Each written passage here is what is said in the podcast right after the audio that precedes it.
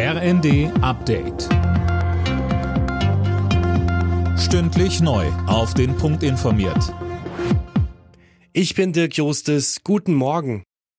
Putin spielt ein perfides Spiel. Mit diesen Worten reagiert Wirtschaftsminister Habeck auf die Ankündigung des russischen Energiekonzerns Gazprom, ab morgen wieder weniger Gas über Nord Stream 1 zu liefern. Technische Gründe gäbe es dafür nicht, so Habeck im ersten. Putin nutzt die Mittel, die er hat.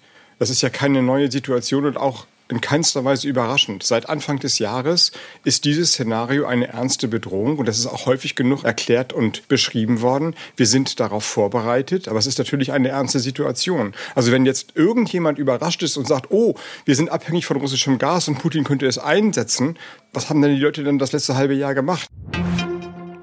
Wie kommen die EU-Länder mit dem bisschen Gas durch den Winter, das Russland im Moment liefert? Um die Frage geht es heute bei einem Treffen der Energieminister in Brüssel.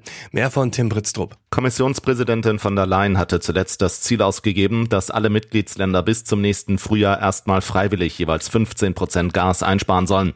Klappt das nicht, dann drohen auch Zwangsmaßnahmen. Außerdem sollen die Länder ihre Gasvorräte notfalls teilen.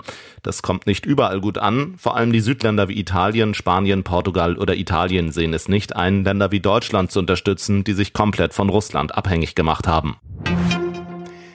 Die Lufthansa und der Arbeitgeberverband BDA kritisieren den morgen geplanten Warnstreik beim Bodenpersonal der Lufthansa.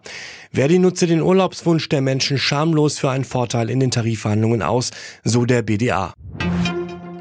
In Deutschland gibt es immer mehr Fake-Anrufe von angeblichen Europol-Mitarbeitern. Ein Sprecher der Europäischen Polizeibehörde stellt klar, Europol ruft nie Bürger an, genauso wenig wie Interpol. Wer einen solchen Anruf bekommt, sollte einfach auflegen und die echte Polizei anrufen. Alle Nachrichten auf rnd.de